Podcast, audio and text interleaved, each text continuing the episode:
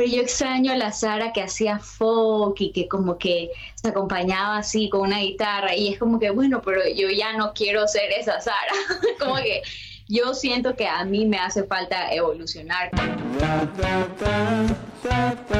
Este es el podcast de Ruidosa Caracola con Eric Mujica. Donde nuestra música sea feliz significa que el artista lo hará feliz. Esa es una de las mentalidades que a veces nos hace salir de nuestra zona de confort, de nuestro territorio, de nuestro país, de nuestra ciudad, para buscar mejores sonidos, mejores oportunidades, otra manera de evolucionar como artistas. Y un ejemplo de eso es Sara Ontaneda, una artista ecuatoriana que ha hecho su carrera fuera del país y ha logrado muchísimo para su carrera, desde reconocimientos a nivel internacional, internacionales y, se ha encargado también de definir el músico el sonido femenino ecuatoriano. Tengo a Sara Ontaneda en este episodio del podcast de Ruidosa Caracola. Hola Sara, bienvenida. Hola Eric, muchas gracias. Eh, empiezo por el por qué tienes eh, casi toda tu carrera desarrollada fuera del país. ¿Qué, qué inspira hacer eso? Y ¿Cuáles son los logros y esos, esas, eso que te ha llenado artísticamente el hecho de trabajar afuera? Bueno, la verdad que yo nací y crecí en Miami mucho tiempo. Y para la secundaria mi familia se mudó a Guayaquil, Ecuador. Mis papás son ecuatorianos. Eh, y pues estuve ahí muy contenta. Fue un, un momento muy chévere de mi vida poder como conectar con mis raíces y también pues estudiar música porque a mí siempre me gustaba desde chiquita. Entonces me metieron en conservatorios, tomaba clases de piano, clases de canto y con ese bichito de la música siempre estaba como que, ok, ya mismo acabo la, secundaria, quiero irme a estudiar afuera. Y pues siempre tenía el bichito que quiero ir a Berkeley, quiero ir a Berkeley. Em, y también, o la San Francisco, tenía como que eso que quería estudiar música en algún lado. Entonces, bueno, por fin como que mandé la aplicación y me contestaron y me dijeron que vaya a audicionar en Boston, entonces fui y pues terminé haciendo mi carrera de música, de composición y producción allá en Berkeley, Boston.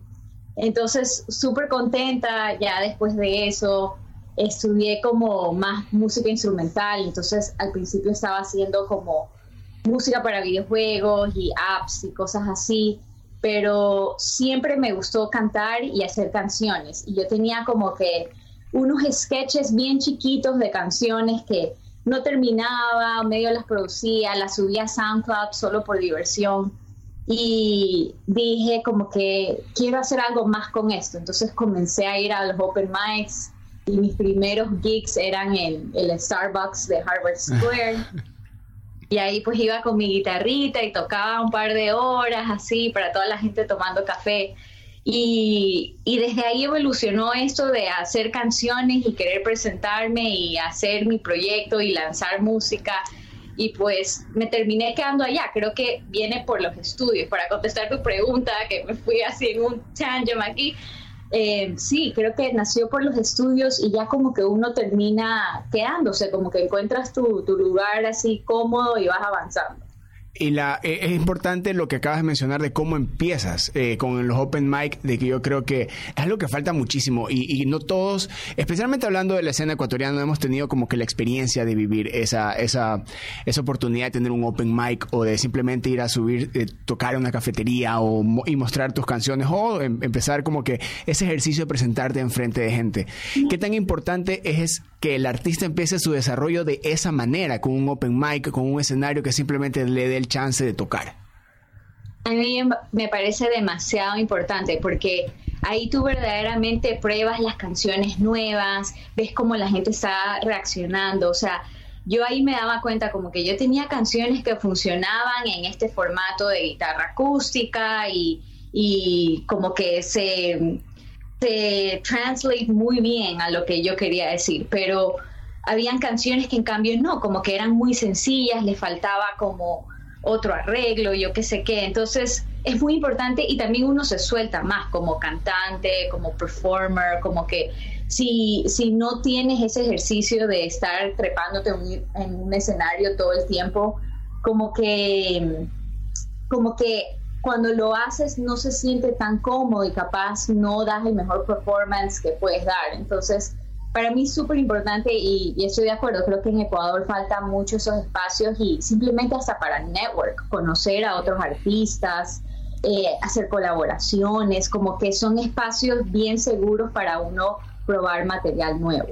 Y, la experiencia, esa parte como la experiencia personal del artista de ir a presentarse y también mezclándolo con la parte profesional de que estás estudiando a la medida que estás este, haciendo que tu carrera crezca y también producir tus canciones. Esa parte donde entra la, eh, la objetividad y también como que señalar mucho tu música, ponerlo en un escenario donde esto sí funciona, esto no funciona.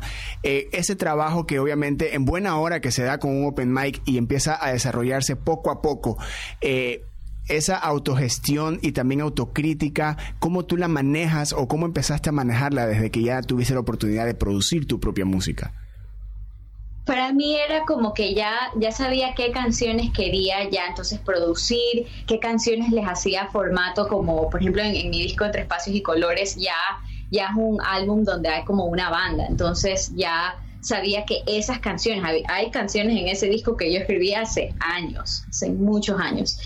Y era como que, no, esas canciones ya merecen como un, una banda, otro arreglo. Em, y, entonces sí, es muy importante como que tener un tab mental o escribirlo. Yo tengo muchos cuadernos donde escribo cosas y, y como que decir, ok, esto quiero hacer con mi música. Entonces, sí, creo que está mental y, tener un registro, filmarse también. Yo siempre le decía a mi novio en ese entonces, que ahora es mi esposo, le decía como que fírmame aquí en el Open Mic y yo tenía que verme, como que ver, ah, ok, esto funciona, esto no. Y esa, esa autocrítica no, no, no te perjudica en algún momento porque a veces entramos en esa parte del verse o escucharse para siendo uno mismo su propio productor, ¿no? Que es como que un arma a veces de doble filo, porque entra la parte emocional de no quiero soltar esta canción y la parte, eh, la parte personal de no querer soltar una canción y la parte profesional que te toca soltar una canción porque capaz no, no entra en el, en el concepto de un grupo de canciones o de, un, o de una historia o un storytelling. Eh, tú en esa parte, ¿cómo, ¿cómo manejas que la psiquis no te afecte tanto y sea una cuestión mucho más profesional de, de, ok, me voy a escuchar, estoy escuchando mi producto a mí como artista y no dejar como que la parte eh, sentimental u orgánica influya más que el ser productora? La verdad que siempre trato de pedir como que consejos, o sea, siempre le muestro a la gente porque me parece muy importante que oídos frescos escuchen la música, porque a mí lo que me pasa es que yo me enamoro mucho, como que suena así súper, ah, pero me enamoro mucho como que de mis producciones.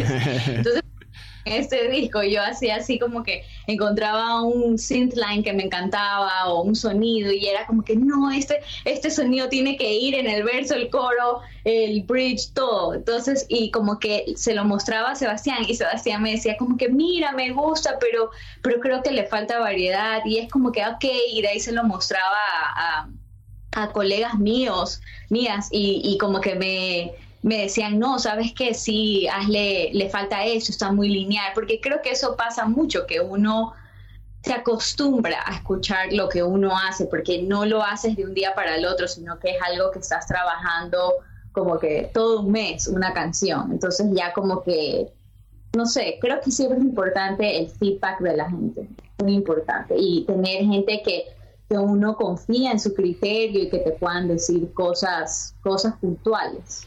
De ahí, de ahí también, eh, tú también puedes ser como hacer de filtro, ¿no? Como ver qué usas o qué no usas de, de, cualquier comentario, ¿no?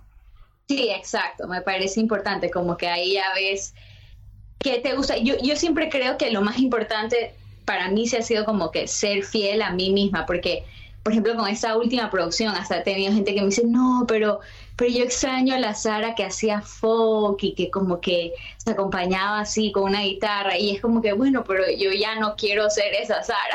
como que yo siento que a mí me hace falta evolucionar con mi música. Entonces creo que encontrar como que el punto medio de que escuchar cosas, ese feedback importante, pero también como artista tener una visión y respetarnos nuestra visión. Ahí, ahí tocaste un buen punto del, de que yo creo que siendo uno mismo su productor o como que quien tiene las riendas de su carrera, eh, entra esta parte donde el ¿Por qué no hago música como antes, haber mantenido una línea o un concepto durante un lapso de tiempo como para definir un sonido o que exista esta atención eh, ya de la gente? ¿no? A veces el, hecho de evolucionar es también el peligro de, decir, ok, estoy dejando esto de atrás, me vengo a esto nuevo, no importa lo que, lo que pueda suceder o que la gente diga. Eh, que a, la hora que tú lanzas un material, estando en una época donde lanzaste un nuevo material como, como Volcán, lanzaste tu EP, has tenido una evolución enorme. lanzaste sencillos que sonaban pop ochenteros, que era como que obviamente totalmente diferente a tu sonido, pero se respeta demasiado y se admira muchísimo. Eh, a ese momento donde tú te das cuenta que estás, no estás siendo la Sara de antes y estás siendo una nueva Sara, tú sabes de que eso también en algún momento se convertirá en la anterior Sara. Sí, sí, sí.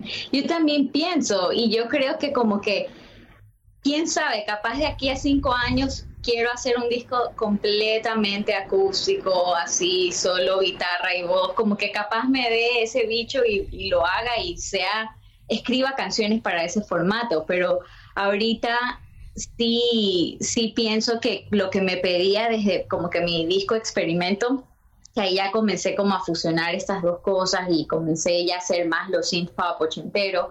Sí, como que dije, quiero seguir con esta línea porque en verdad me encanta. O sea, creo que en estos dos últimos años he descubierto que me encantan los sintetizadores y me paso en verdad mucho tiempo estudiando cosas hasta síntesis modular, o sea, me gusta, como que me, apasiona. Entonces quería que todo ese diseño sonoro también quede plasmado en una cosa mía, que es siempre hacer canciones con letras, pero cómo podía juntar esas dos cosas. Entonces así viene esta nueva música.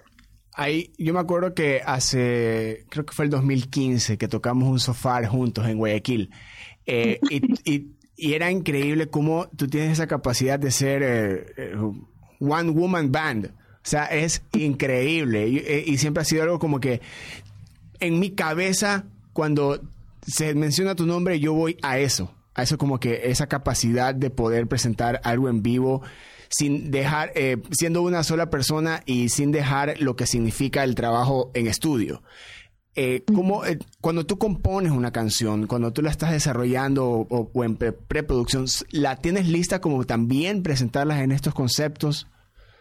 Sí, sí, siempre trato de tener como que lo más fiel al audio original posible. Entonces, por ejemplo, a veces sí quito que uno que otro layer, pero los más importantes yo creo que definen la canción, siempre trato como que de respetar eso, porque me pasaba mucho y eso fue algo que, veía en los open mics y, las cosas así eh, y toques más chiquitos que en Nueva York lo chévere es que como que hay muchos lugares y bares chiquititos donde uno puede tocar y siempre es un público nuevo y siempre hay gente porque los lugares son concurridos y tú puedes probar material nuevo. Y a veces yo decía como que siento que me hace falta como un soporte o que no que capaz como que estoy muy como música de fondo si soy solo guitarra y voz. En cambio ya cuando traigo como que tracks y un teclado y la guitarra también, como que ya la música llena más el ambiente y la gente también como que se engancha más. Yo creo que la gente reacciona mucho a los elementos percusivos.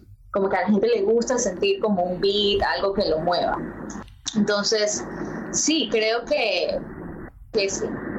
¿Cómo, cómo este, es eso que tú estás diciendo? Porque yo me doy cuenta que tú eres una, una, artista que sale mucho a presentar su música y usa, la, usa los escenarios como para también desarrollar su música. Eh, y estando en una ciudad como Nueva York, viviendo también ahí, estudiando en Boston, eh, con toda esta, esta alimentación artística y también este, e inspiraciones para, para tus sonidos y todo, al final del día, ¿qué tanto afecta estas, estas, estos espacios, estas ciudades, estos ambientes al momento de componer tu música? ¿Qué tan distanciada está Nueva York de Sara al momento de componer, por ejemplo? Em, Yo creo que siempre influyen muchísimo, más bien, como que siento que que el mismo hecho de que cuando uno se presenta aquí, no es que solo como que tu presentación, sino que en el mismo venue hay cuatro bandas más presentándose y uno se termina quedando a la primera y hasta la última y conoces a la gente. Como que yo creo que mucho de eso he aprendido de cómo perform, o sea, ya comienzo a ver la gente usando como que laptops, in-ears, la gente usando clics, y yo digo, pero son espacios chiquitos y a veces no hay como que un sonidista, pero la gente lleva su interfaz y tú dices como, como wow, ok, la, el, el nivel va subiendo y yo también tengo que subir, como que mi performance tiene que mejorar, entonces siempre influye muchísimo y creo que creo que sí, yo sí pienso eso cuando, cuando hago canciones. Cuando las estoy produciendo, digo como que, ok, quiero que todo esto sea como una manera que, que, en toda esta producción y en estos sonidos, sí quiero ver la manera de cómo llevar esto en vivo y pero al mismo tiempo como que no es que me limito por eso tampoco. Porque si digo, bueno, si es de echar más layers, echamos más layers y ya en vivo si se pierden un par, no importa. eso, eso también es muy interesante. Y, y hablando también de lo veces lo ajenos que, que por la escena en la que nos hemos desarrollado, vemos muy ajeno esto de tener muchos espacios y muchos lugares donde es muy es tan fácil y normal presentar canciones nuevas, presentar eh, esa canción que aún no sale y que la quieres mostrar en vivo, eh, compartir escenarios eh, con artistas que capaz nunca más vuelvas a ver en tu vida y tener y, generar networking. Eh, al momento de también este conocer todos estos espacios, conocer toda esta gente y ver un poco de lejos lo que sucede en la escena ecuatoriana, que ahora que mientras más pasa el tiempo y más se globaliza la música, más, más se nota el desarrollo que capaz tú tienes como artista a como un poco más lento se nota en Ecuador.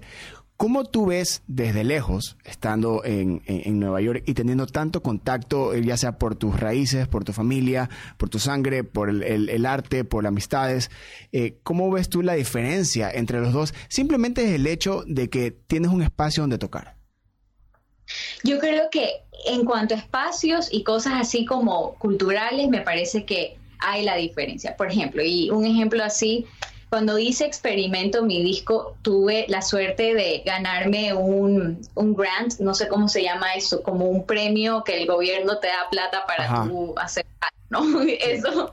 Em, me lo gané aquí en New York y era por este asunto de COVID, como bastantes lugares habían cerrado y bastantes músicos nos quedamos sin trabajo y sin poder tocar, como que uno podía aplicar a estas fundaciones, ¿no? Entonces, bueno, apliqué, me gané, pude terminar mi disco, pude hacer gira de medios, pero yo no sé si esto hubo en Ecuador, pero yo nunca lo escuché. Por ejemplo, a mí nadie me dijo, no, que por COVID dieron estos, estos, este, eh, ¿cómo se dice?, incentivos para que los artistas puedan seguir haciendo su música.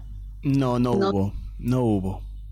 O sea, por eso, ese tipo de cosas, por ejemplo, a mí me parece como que, wow, o sea, son cosas que creo que todo país tenía que haber hecho porque sí fue súper grave y bastante gente vive de la música en Ecuador y se quedó sin tocar. La gente que toca en, las bandas de bodas, por ejemplo, o sea, eso me parece que eso se acabó un poco.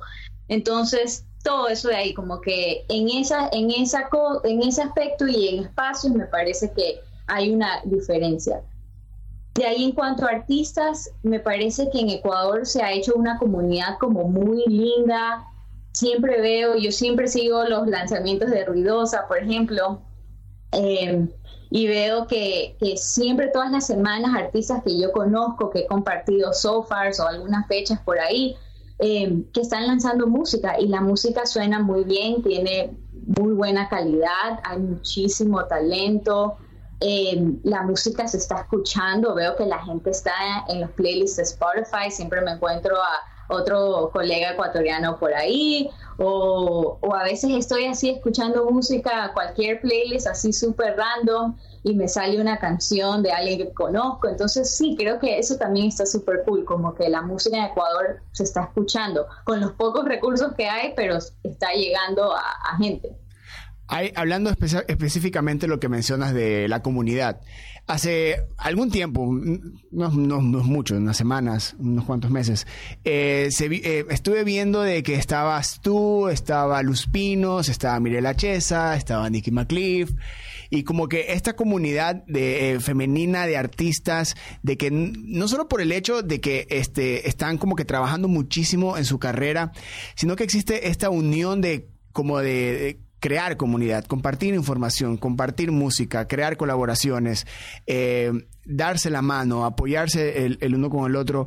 Eh, qué tan importante es de que estas voces que están definiendo eh, la música ecuatoriana, y yo lo dije hace, hace ya hace algunos episodios, de que en la época de la pandemia se encargó también de que muchísimas, muchísimas artistas de la escena femenina ecuatoriana, ya sea de cualquier género, repletaron de música eh, los playlists locales. Y eso está clarísimo y se mantiene, se mantiene. No dejamos de escuchar, eh, acabas de lanzar un EP, no dejamos de escuchar las canciones que estaban, que lanzaste antes de lanzar este EP, eh, los nuevos lanzamientos de Luz, de Camila, de Mirela, y, y tantas mujeres que se están encargando de que dan un movimiento increíble a la escena independiente.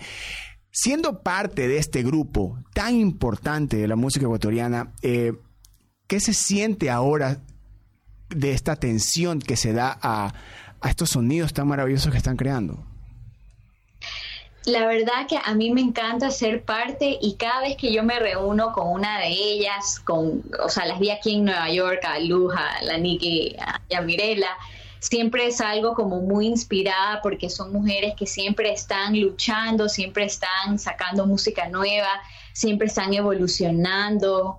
Creo que, que en todas he visto como un gran crecimiento y, la verdad es que es increíble lo que ellas hacen, son, son muy, muy buenas. Tuve también la dicha de, de acompañar a Ceci en su concierto, a Ceci Juno en su concierto aquí en Rockwood Music Hall increíble, la gente cantaba sus canciones, o sea, me da gusto de ver cómo la música de estas artistas femeninas está llegando a todas partes del mundo, de verdad que, me siento feliz de ser parte de, esa comunidad. Y, también no solo eh, demuestra la unión, sino que también está mostrando de que el artista se está encargando de, de crear su propio camino a nivel internacional. Estamos viendo que las mismas artistas están yendo a, estos, a estos eventos, a cruzar fronteras, a buscar nuevos públicos, nuevas tierras.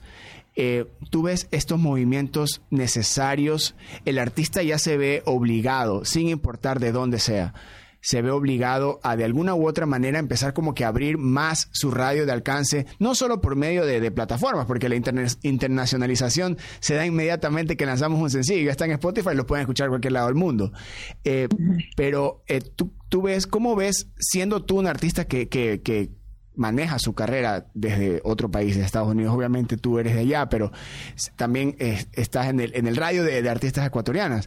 ¿Y cómo tú ves que el, en esta época, 2022, y apuntando hacia el futuro, ¿qué tan importante es que el artista tenga que salir para encontrar nuevos públicos? ¿Y qué tan rápido puede ser, puede ser esa respuesta?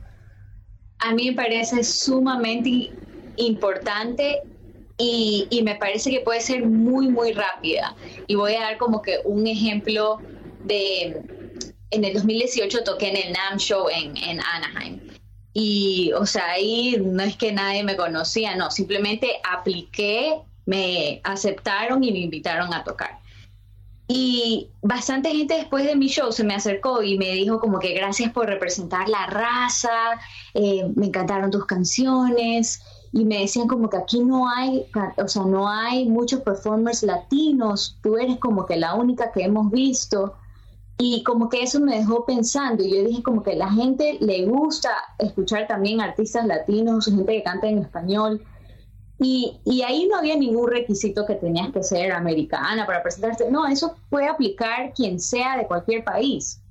Entonces, ahora me parece muy importante que como que hacer eso, que las artistas independientes como que apliquen a estos shows y se vayan a dar a conocer, porque sí, sí comienza, creo que como que no sé, a sonar tu nombre, eh, conoces otra gente, conoces, puedes conocer marcas, puedes conocer booking agents. Yo creo que es importante como simplemente ir a mostrar la cara y, y hablar con gente y, llegar a algo y así sea, dar tarjetitas que vayan y que te escuchen en Spotify, pero creo que ese trabajo es sumamente importante y es algo que a veces yo me olvido de hacer, como que de aplicar a más cosas, pero, pero sí hay que hacerlo. Tú eres tu propia manager, ¿no? Sí. Tú eres tu propia productora, tú eres tu propia compositora, tú te encargas de hacer el booking, de, hacer, de aplicar a todas estas oportunidades que se, que se te han dado inmediatamente. O sea, has, estado en el NAM Show, has, aplicado para, para, poder terminar este, tu disco en pandemia. Las oportunidades están ahí. Eh, y también eh, voy al hecho de que a veces por el por las situaciones que como artistas hemos vivido de a veces creer de que las, oportunidades no se nos dan, pero simplemente están ahí.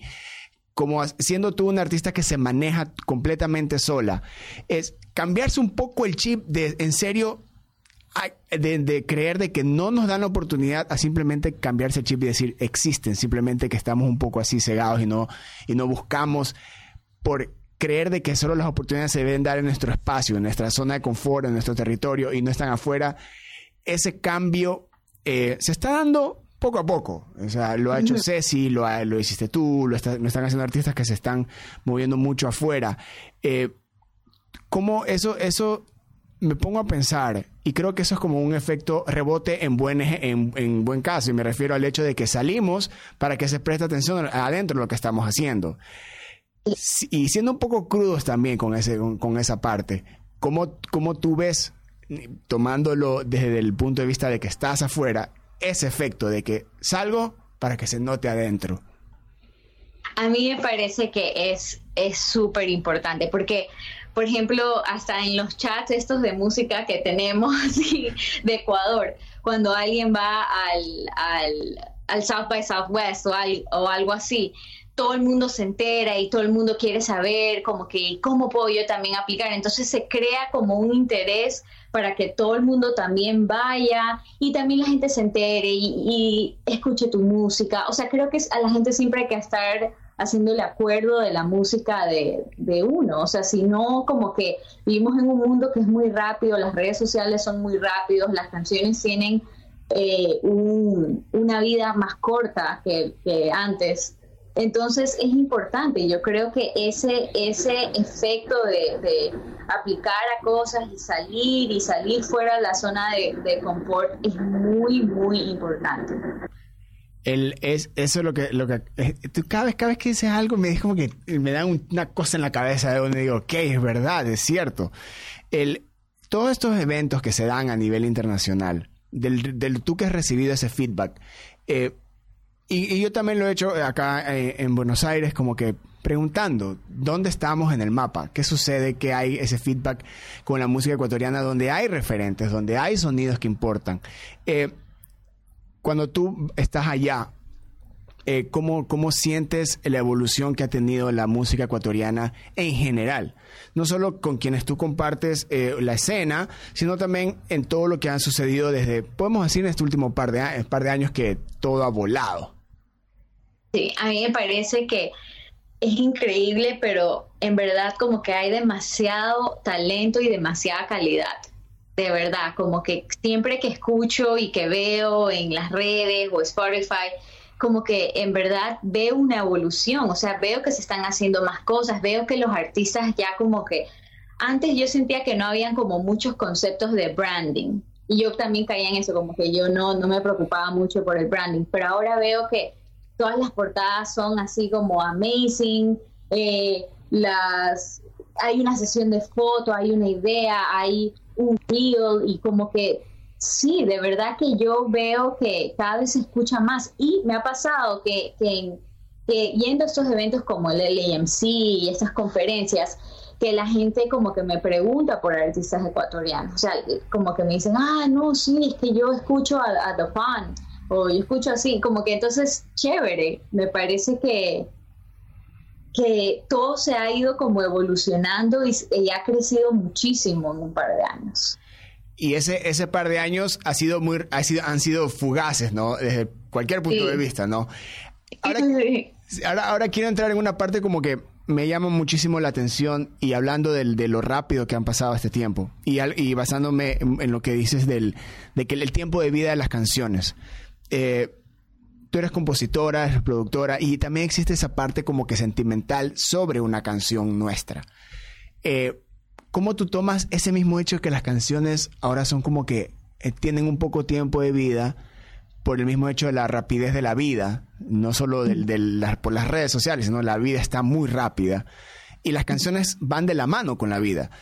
¿Tú cómo haces o cómo haces que, que eh, cómo tomas el hecho desde el punto cero, desde crear una canción y saber de que esto es un legado, esto no es solo un momento, es un legado? La verdad que me gusta hacer música de la cual me sienta orgullosa y creo que de repente así cada cierto tiempo escucho como que la música que hice en el 2015, Marte y Júpiter, y como que digo, ay, como que, o sea, me siento bien haber lanzado eso, porque creo que eso es lo más importante como artista, como que uno lanzar cosas de, de las cuales se siente súper bien de mostrar al mundo. Em, a veces sí me da como penita, por ejemplo, en el cuando lanzo discos o EPs como más, más, más canciones así como compiladas, que como que digo, chuta, ahora todo es como un pitch, ¿no? Hay que hacerle el pitch a Spotify y esto, y solo te dejas como que escoger una canción. Entonces, como que dices, cruzas los dedos a que la gente sí se entere de, la, de las otras canciones. Entonces, sí, o sea, como que hay, me pasa esas dos cosas, como que todo lo que he lanzado estoy feliz de haberlo lanzado y, creo que ha sido como un algo, algo plasmado que pasó dentro de mí que quise decirle al mundo. Y de ahí pues también como que me da cosa cuando no todo el mundo escucha las canciones, como que por ejemplo en Experimento creo que escucharon Experimento, Inútil, Cerezos y de ahí no me acuerdo cuántas canciones habían, si eran como seis o cinco, pero esas más bien no las escucharon tanto, entonces sí como que uno se queda, ah, pero bueno, creo que ese es el, el mundo que vivimos y creo que es importante saber cómo cada quien maneja su carrera, como que un día vi una entrevista de Beyoncé y ella decía, no one makes records anymore, como que ya nadie hace discos y, y, y sí, claro, ella los hace porque ella es Beyoncé, o sea, todo el mundo la va a escuchar. Pero por ejemplo yo hacer un disco de 12 canciones y lanzarlo de una, a mí eso no me... O sea, como que no, las pierdo, las pierdo, escucharán una. Entonces, creo que también es como que uno aterrizar y saber cómo cada quien se maneja. Y para cada quien eso se ve diferente. Y también la parte sentimental de, de, 12 canciones o de 8 canciones, hacer el pitch para una, ¿no? Cuando, cuando la, la, canción 8 puede ser la, la, la, parte artística, sentimental más profunda de todo el disco, ¿no? Exacto, exacto, así es. Sara, eh, eh Estamos, acabas de lanzar un EP, hablarte un poco de futuro sería como que, a menos que ya tengas otro disco en mano, porque a veces el trabajo del compositor es como que estoy lanzando esto para sacar lo nuevo. ¿Cómo, cómo tú tienes proyectado eh, el, el, no el 2023, no el 2024, el resto de tu carrera?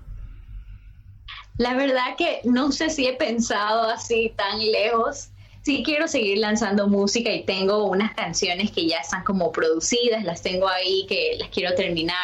Eh, una colaboración también he estado haciendo em, con un artista de acá. Entonces sí, como que sé, sé que este año 2023 sí viene nueva música. Quiero hacer más shows ahorita que ya como que se ha abierto todo, porque sí, en verdad, sí fue como que una pandemia de tres años y muchas cosas sí cambiaron. Por lo menos aquí sí cambió hasta como que un venue donde yo siempre tocaba, el management cambió completamente, cosas así, como que entonces siento que ahora en a way estoy empezando desde cero, así en Nueva York. Pero, pero sí quiero hacer más shows, quiero ir a esas conferencias también, como que justo hice un master's, entonces también tuve como que este año como bien académico y estoy feliz que ya lo terminé y que ya puedo como que otra vez ir y, a estas conferencias y pues asistir a estos eventos de, música.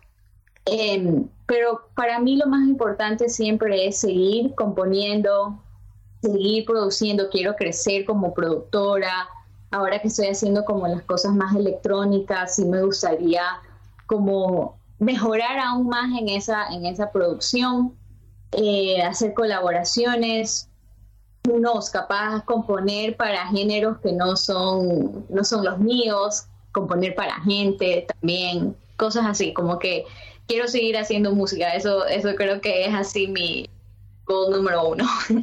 ¿El, ¿El compositor nace o se hace? Yo creo que, ay, no sé, yo creo que las dos cosas. En, en mi caso, nace, porque yo desde chiquita hacía canciones.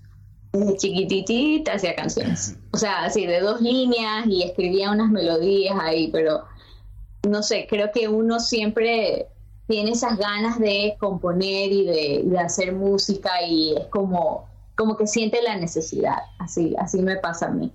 Pero creo que los dos, creo que si te inspiras después, capaz te haces así. Te pasó algo en la vida que te inspiró a hacer canciones, hiciste compositor. Sara, ha sido increíble conversar contigo hasta que, hasta que volvamos a un momento donde tengamos que hablar de la anterior Sara. Ha sido un gustazo conversar contigo, conocer tu carrera, cómo la, manejas y te desenvuelves en, otro país, en un país donde también tiene industria y en serio admiración enorme hacia tu trabajo y, y, cómo has manejado tu carrera, donde lo que importa ha sido la canción y eso creo que hay que resaltarlo y mostrarlo y difundirlo. Así que últimas palabras para el podcast, Sara. No, muchísimas gracias, Eric. Tú sabes que la admiración es mutua y pues saludos a todos los que nos están escuchando y espero que les guste Volcán. Ahí está, Sara Ontaneda acaba de lanzar también nuevo EP. Escuchen todo su material, es todo un viaje artístico, háganlo por favor. Desde acá, yo soy Eric Mujica en otro episodio del podcast de Ruidosa Caracola. Ahí tienen 99 episodios más para tripear. Nos acercamos al episodio número 100. Yo los quiero. Adiós. Ruidosa Caracola es una producción de Tripea. Suscríbete, compártelo y escucha nuestro playlist en Spotify.